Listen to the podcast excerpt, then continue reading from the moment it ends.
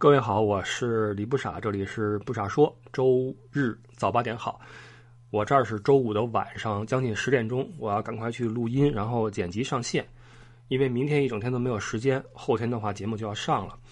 呃，我是我这个声音不是很好啊，今天因为最近花粉过敏很严重，鼻子、眼睛跟嗓子、耳朵里边都在痒，特别痒，然后吃药的话也就是起点辅助作用，流眼泪，然后流鼻涕。很痛苦，呃，特别特别痒，然后眼睛也是红的，声音也不太对。嗯，我还下了个 app 来监测这个每天都有什么花粉在天上飞。这边的花粉季是很厉害的，对我来说是基本上是每年的五月份到七月份这个两个月最严重。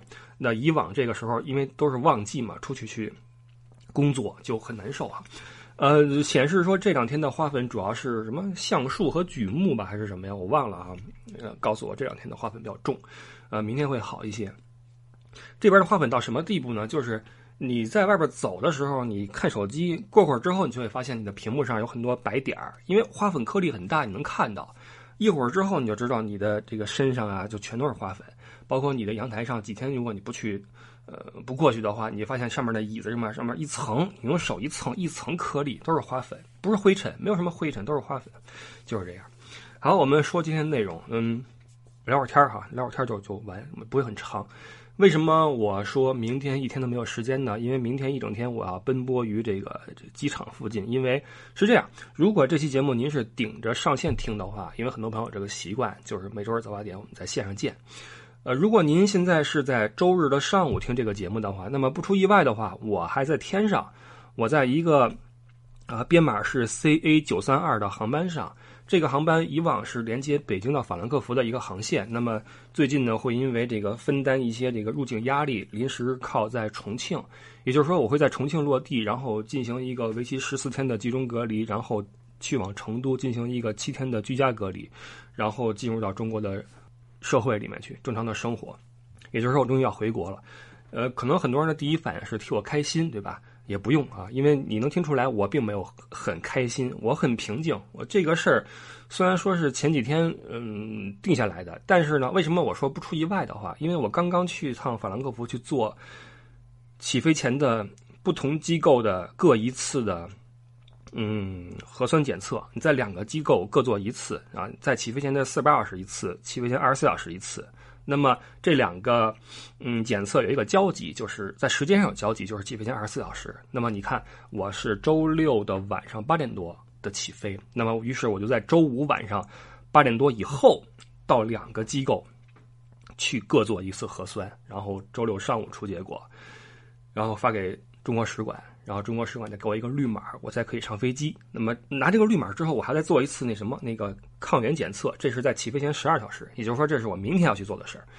三次检测的结果都是那个啊阴性，他才会发给你那个绿码，你才能登机。所以呃不出意外的话，就是如果我是阴性的话，那么我可以登机；如果阳性的话，那就废了。包括明天那个抗原检测，如果阳性的就废了。而且你飞机也不能出事儿，对吧？呃想起我想起那个过去在那个国王湖。国王湖每次的游船上面，呃，会有一个那个讲解，那个讲解很有意思嘛。他们每个人都是那个套路，就是 都会讲一个梗，就是女士们、先生们，我们会在半小时之后到达湖心的岛上，如果没有意外的话啊，他会补这么一句，意思就是说有有意外的话我们就沉了啊，这是一个玩笑。所以没有意外的话，我现在在天上。可能很多人会替我开心，对吧？这个，但是其实不必，因为一步一步的这个流程让你很小心、很谨慎。你会，嗯，你心中的忧虑会多于对这个旅程的期待。再一个呢，就是当你终于可以行使一项本来就属于你的自然的、正常的权利的时候，你不会为这个行为的最终的践行感到很开心。你懂我意思吗？回家，这不是一个。最正常的事情吗？你作为一个中国公民，你回国不是一个最正常的事情吗？那么为了这次回国，我这张票我是花了四万八千块人民币，然后还要算上呃检测核酸的费用，还要算上隔离的费用，还要算上时间，也就是说几乎要花六万人民币才能够满足我单程回国的这么一个愿望。这还是我幸运抢到了票。呃，我前两天刷抖音，抖音有一个功能是它会给你推荐一些附近的人发的一些东西。我看到了一个小哥们儿发的一个抖音，上面写的是“我要回家，我要回家，我要回家，我要回家”，然后再那个给你截一些图，上面机票的价格。然后我就立刻私信他，我说是这样，那个如果你需要的话，我这儿我认识一个票代，我刚刚从他那儿买的票。我说你不用担心，我这里边有什么利益的关系。我说我仅仅是出于咱们海外的这个朋友们的一个互助，你需要的话，我给你这个人的联系方式。他很感激，他说不用不用，他说谢谢你，他说我就是说一下，因为我呢，他说他说我是公派来工作的，那么我的年假一年满打满算也就是三到四周。而且你你很难说，我一下歇四周，那没有企业会答应你。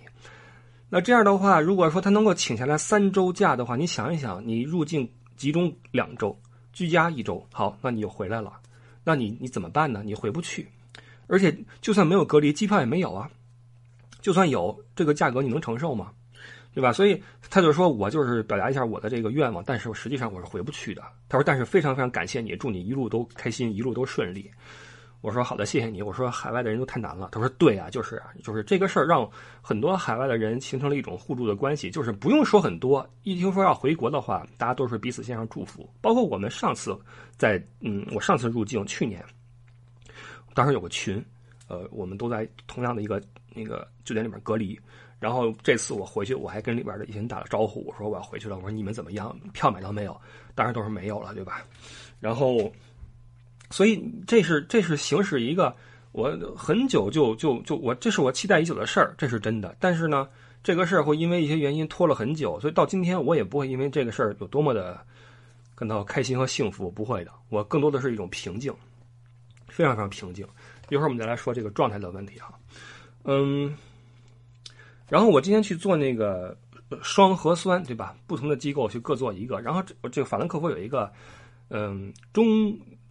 国的医师，嗯，他在这边行医嘛，就开了这么一个服务，然后就就很受欢迎，因为是这样，你你知道，很多段子现在出来了，不是段子是真事儿，其实就是，但是你听起来像段子一样，就是这边的公司一些年会或者什么聚会什么的哈，或者说到那个假期前大家聊，哎，你去哪儿啊？你去哪儿啊？大家就说，哎，这个比如说那个 Mr 王或者这个 Mr 张。三年了，你都没回国，你干嘛呢？我们都，你看我们印度的这个什么啊，回去一次了，完了美国那哥们儿也回去一次了，那你干嘛呢？完中国人说了，说我回不去，我没机票。你看我这一二三四一列举，然后那边都傻了，说哇塞，没想到你们回国这么费劲。然后一说这个价格都崩溃了，对吧？包括还有一个事儿特别神，就是前一阵那个，就是有人问我说。德国怎么报道近期中国发生的事情啊？上海什么的，我的回答是如实报道，就是如实报道。然后出了个逗事，就是有一个这边的这个工作的一个中国人说，我们那德国同事不行了，看完那个新闻之后愤愤不平，说那个这新闻也太不地道了，你这个。太夸张了！你说你黑一个国家不能这么黑呀？怎么能出这种事情？然后这哥们儿说：“不好意思啊，这个据我所知都是真实的，都 都是德国人，德国人傻了是吧？就是这么一个情况啊。好，我我今天那个对这个这个中文医师哈，中国医师，然后就会有很多人去找他去做这个测验，因为他等于是把这个两个机构合二为一，就是。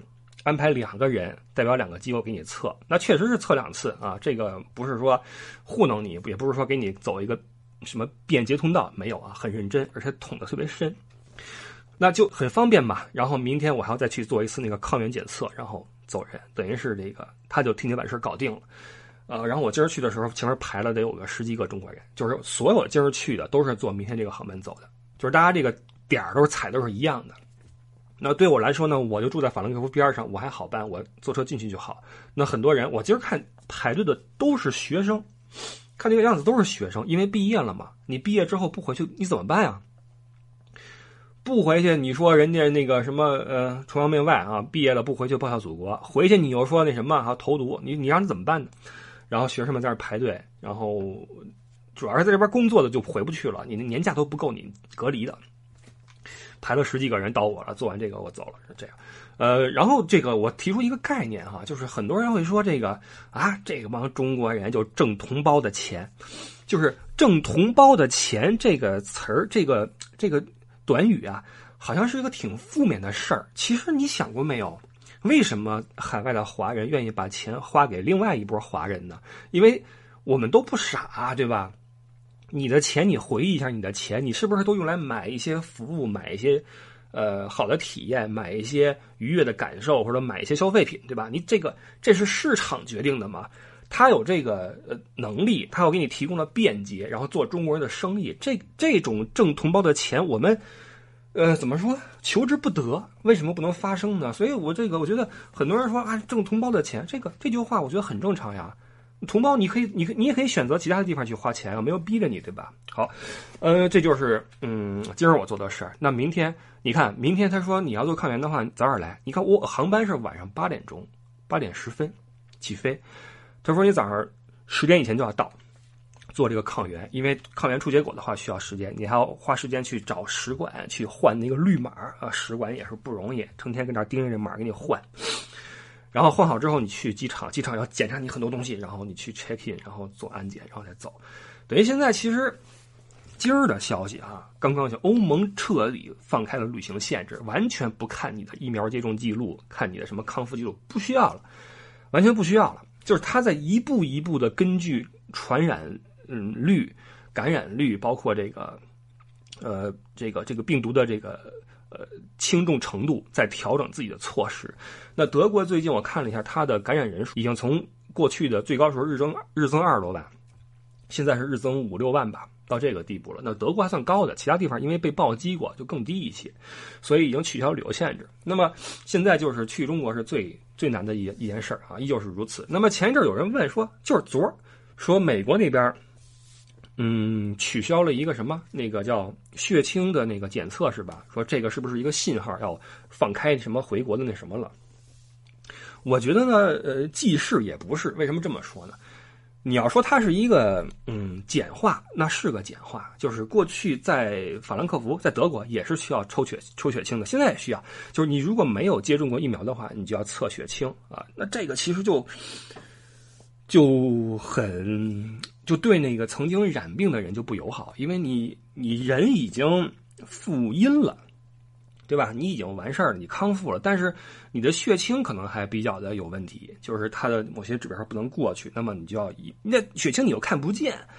你也摸不着，你觉得你很健康，你想回去回不去，就是这么一个事儿。那么取消掉这个呢？我觉得是个好事儿，因为两次核酸加一次抗原，我觉得怎么也够了。而且啊，咱们退一万步说，就算他入境之后阳了，你想一想，现在每天入境的，嗯，就境外输入的阳性新增，跟境内每天的新增比起来，那是不是九牛一毛啊？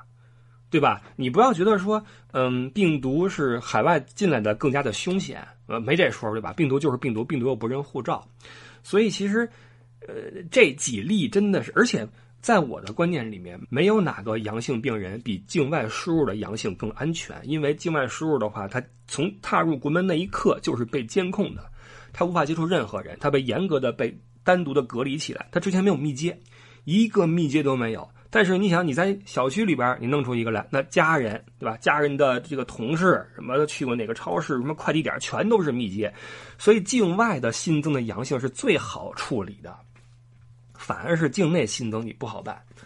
同时，我想起来，当时还有很多人说啊，让就得让他们隔离一个月起步。好，现在你还这么想吗？注意，病毒不认护照，病毒就是病毒。如果你希望境外的阳性或者境外的入境隔离一个月起步的话，那么境内呢？境内每天的新增，你你隔，我觉得起码上海人现在不会这么想了，对吧？我觉得这个病毒教给了很多人一个一个道理，就是病毒就是病毒，自然就是自然，对吧？你拿国境线拿什么护照去分这个玩意儿的话，其实是，呃，总之这个就是回国的一个流程。那么如果顺利的话呢，我就就回到重庆了。然后十四天之后再去成都，就是就是这样子。嗯，我今天在做检测的时候呢，包括我这几天我在找这个感觉，就是很久没有坐飞机了嘛，包括我收包裹的时候，我都有点陌生了。我这个带什么不带什么，以前这都是家常便饭，对吧？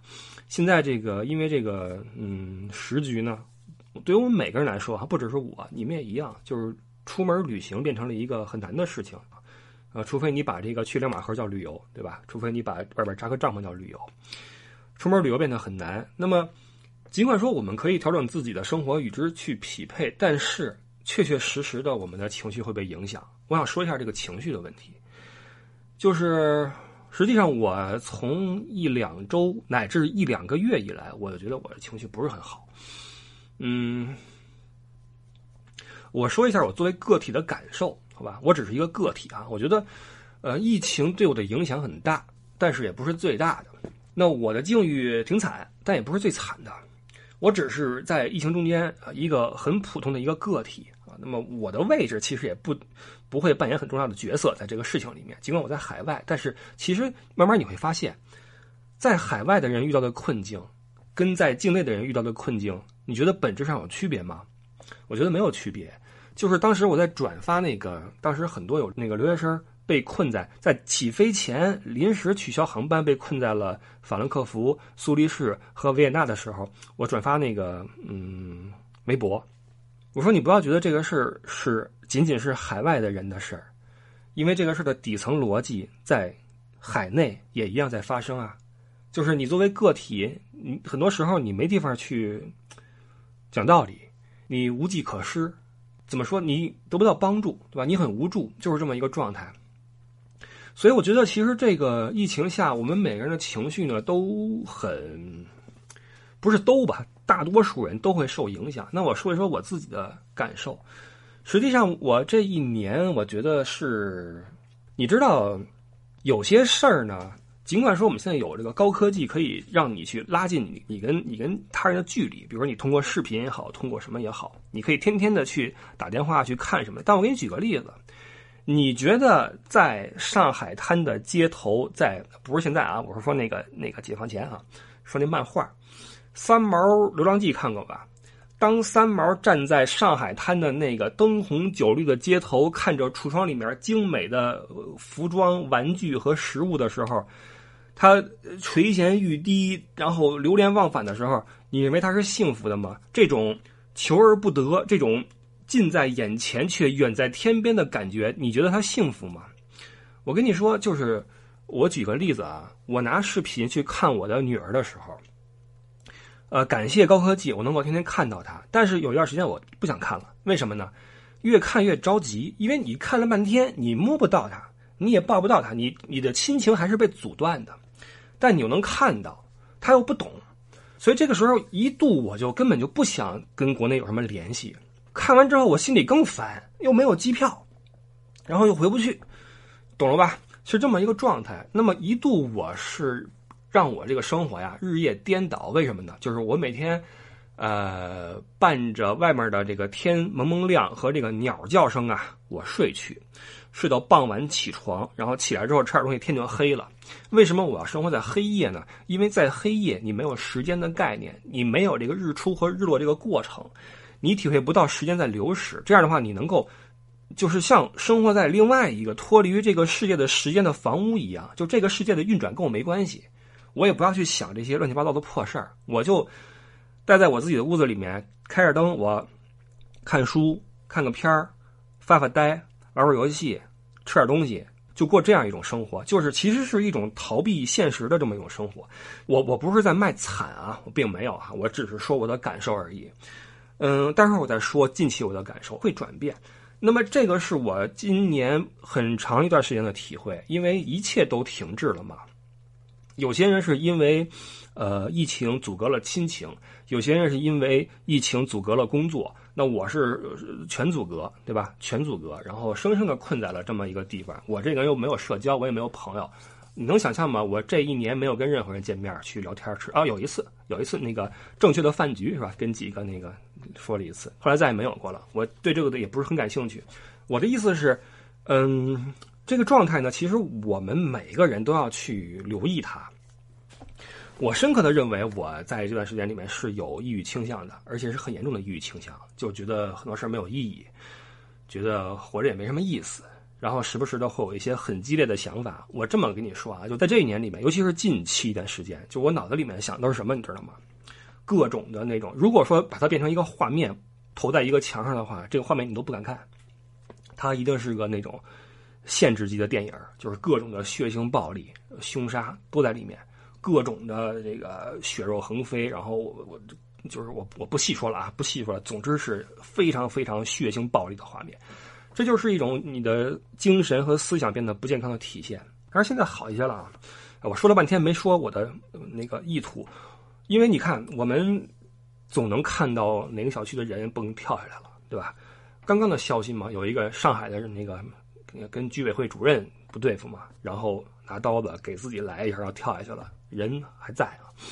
然后前一阵那个某航空公司那个宿舍啊又跳了一个，这只是我们知道的，还有很多不知道的，就是这种生活，这种。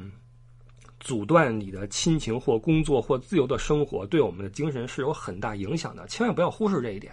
我觉得还是应该多去沟通，多去正视自己心中的问题。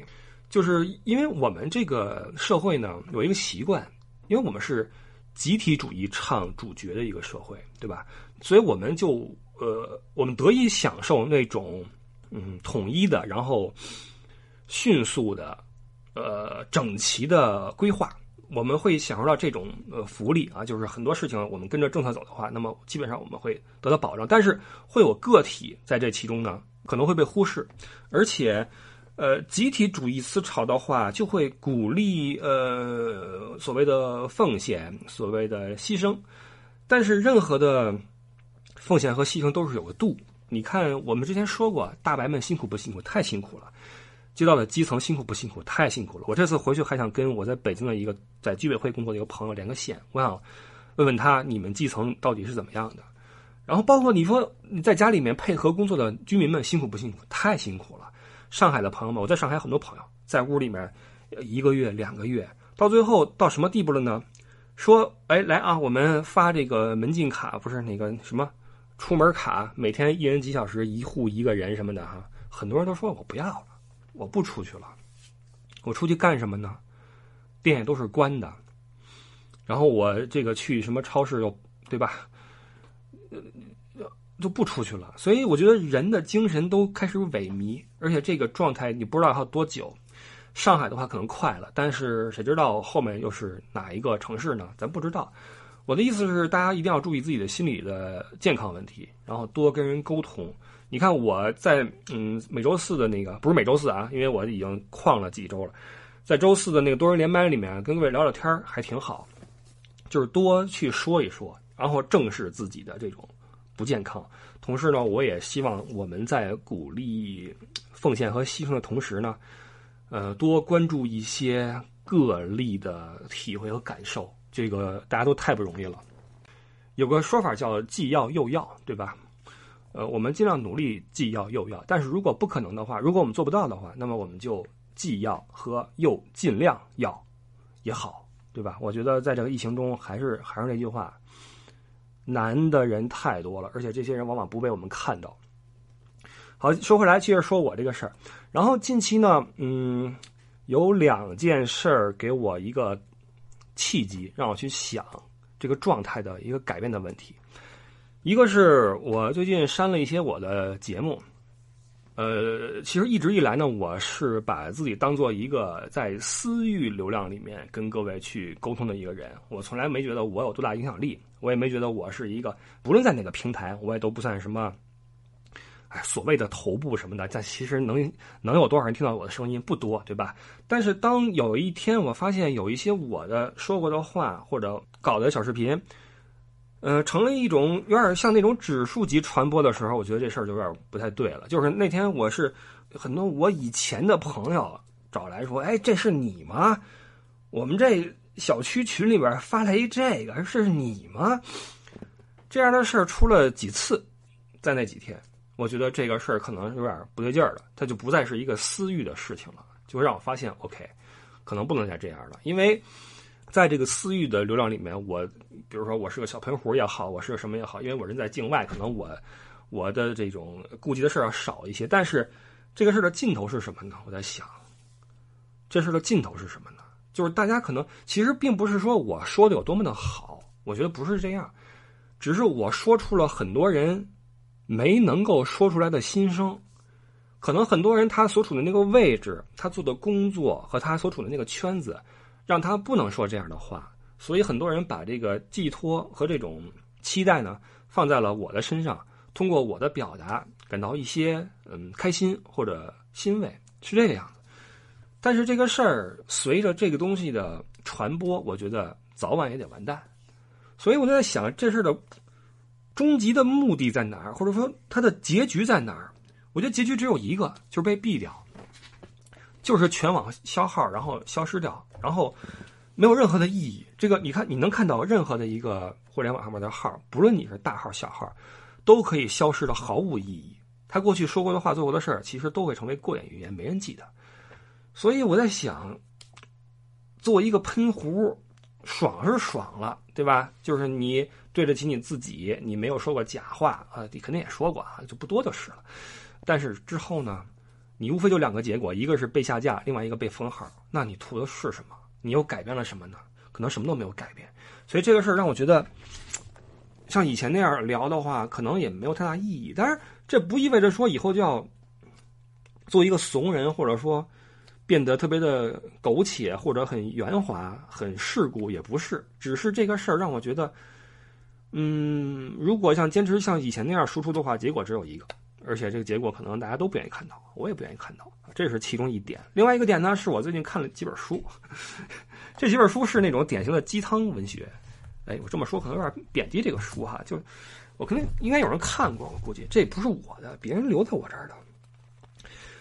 作者叫张德芬，张德芬女士，嗯，说是这个华语世界首席身心灵畅销书作家。研修身心灵成长多年，著有《身心灵三部曲》《遇见未知的自己》《活出全新的自己》《遇见心想事成的自己》以及《重遇未知的自己》《爱上生命中的不完美》《舍得让你爱的人受苦》，并与荷兰知名身心疗愈、身心灵疗愈大师罗伊·马丁纳合著有《心灵突破六十问》等等其系列作品。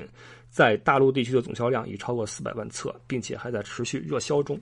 这是一个，就是一种自我疗愈的这么一个都市的读本呃，每本的量也不大，但是呢，就着重于说什么呢？说那个，他这里边都会举一些例子，举一些都市人群，比如说三十多岁的在婚姻中有痛苦，或者说在事业上有迷茫。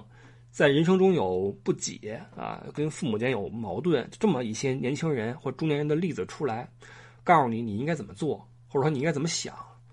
我呃，就也可能是巧了，就是近一两个月状态不好，我说那玩意儿，那对吧？你干点什么呢？看看这个吧。哎，可能每一本书都在你生命中的某一个阶段。对你可以有一些帮助吧？那这几本书可能就注定在这个时候被我翻出来，因为我以前我正眼没看过。这这一看这名儿“重遇未知的自己”，对吧？然后看了看，它有点像什么呀？像它有点偏那个催眠的意思。一方面呢是给你一个方法论，告诉你怎么去看待这些困难，比如说让你尽可能的抽身事外。就是所谓的与自己和解啊，接受自己的不完美，接受自己的贪欲，接受自己的自私等等。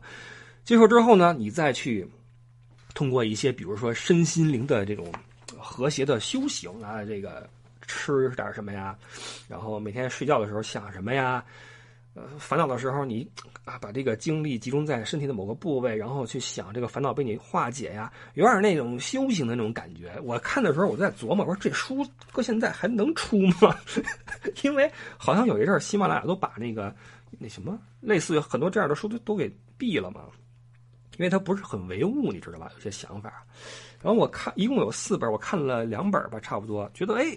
有点用，就是它。如果你换个方法论的话，会走出一些藩篱，会走出一些你的既定的模式去看待你的人生，看待你的情绪。所以我觉得，如果你知道这个人的话，那咱可以击个掌，对吧？以前我是没有在意过啊，叫张德芬，如果你不知道呢，然后你又觉得嗯可以看一看的话，那你可以翻一翻，就一本书非常薄，而且这字儿很大，很快就能读完，几小时就能读完一本，好吧？那么这个事儿呢，也让我对这个所谓的困境啊和逆境啊有了一些自己的想法。所以我现在就是，尽管说在开篇我跟你说不用替我开心，我并没有很开心，但我也没有不开心，你懂我意思吗？我并没有说像曾经的那样，就是觉得这事儿啊冤有头债有主，这事儿就赖那谁，我跟你们没完。但是没完是可以啊，君子报仇十年不晚也可以，但是呢，也是一种辛苦。我知道很多人是愿意带着这种辛苦去生活，因为这是一种你心中的一个目标啊。这个没关系，我觉得每个人都可以选择自己的生活方式。你以为街上那些意外怎么出来的？你看那个拿刀抡刀的那个怎么怎么回事？每个人都有自己的生活方式，每个人都有自己的境遇，每个人都有自己在那千钧一发做出的选择。所以呢，这个也许就是注定要出现吧。这几本书，反正我觉得看完之后呢，让我平和了一些。不论是对我现在这个境，哎，然后呢，你说是不是巧了？在我开始转变我这个想法之后，第二天，票代打电话说：“哎，那个周末有张票，周二还是周一找到我说周六起飞，要不要啊？四万八走不走？”我说走。就事情的出现了转机，这个有点玄乎啊，这个这个不要不要被我带走哈。我的意思就是。嗯，当你去开始尝试跟自己对话和自我去转变的时候呢，也许会有一些好事会发生啊，就是这样。所以我我现在的状态就是我很平静，我也不知道这个平静是好还是不好，但是我很平静，好吧？呃，这是我想说的这个关于我的状态的问题啊，关于我包括这个节目，就是以后还要做个喷壶吗？我也不知道啊，但是呢，这个事儿我会再去想一想，因为喷壶的结果是笃定的啊，是笃定的，图个一时。贼爽，然后大家再见，江湖再见，对吧？这个越来越严格哈。好，嗯，差不多了，我还要去收拾行李，然后明天一早呢，你看，明儿一早就得出去去做那个抗原，然后就不回来了，直接去机场吧。这你看，晚上八点多的飞机，早上起来恨不得八点多就要出发，这就很很辛苦哈。这个旅行和国际，尤其是国际旅行这个事儿呢，弄得就有点费劲。当然了。这个这个有有前提哈，所以为什么我一直在说，我发狠，我咬着后槽牙，我说，呃，等我今年的十一月份，我再返回德国之后，我一定要去欧洲的中部，我去玩个痛快，管你谁呢，我就过去，我开车去，我一个人去爽去，这个必须要这样，旅游是刚需，朋友们，旅游就 T M 是个刚需。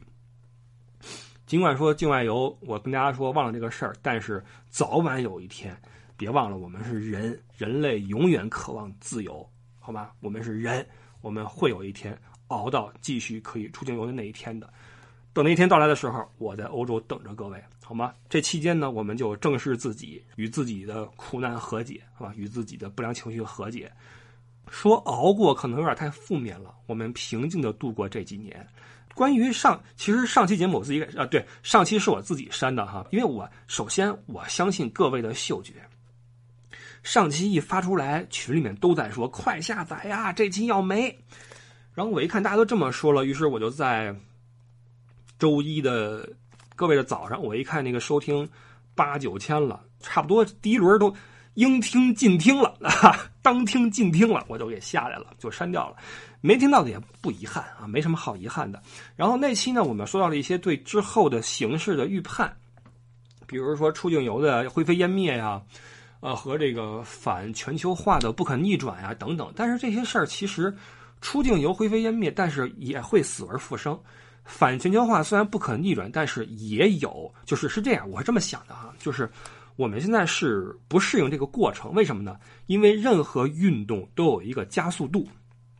都有一个惯性，那么反全球化的进程也有一个这个适应期。我们现在就是在这个加速度中间，还不能够适应这种反全球化的进程，但是总有一天它会尘埃落定，我们会在一个新的这个世界的格局上和基础上开始我们计划我们新的生活。那那个时候，也许呃，你可以通过你自己的努力进行一些局部的国际化，对吧？嗯，不是说了吗？嗯，黄河之水不会倒流。我们对外开放的大门一旦打开就不会关闭，这个是我们的亲爱的总理说的。这是我们今天的内容哈，感谢各位收听，然后我们就下周日早八点再见，到时候我再跟您说一些，比如说路上的见闻或者隔离体验，好吗？好，谢谢各位，我是李不傻，我们下期见，拜拜。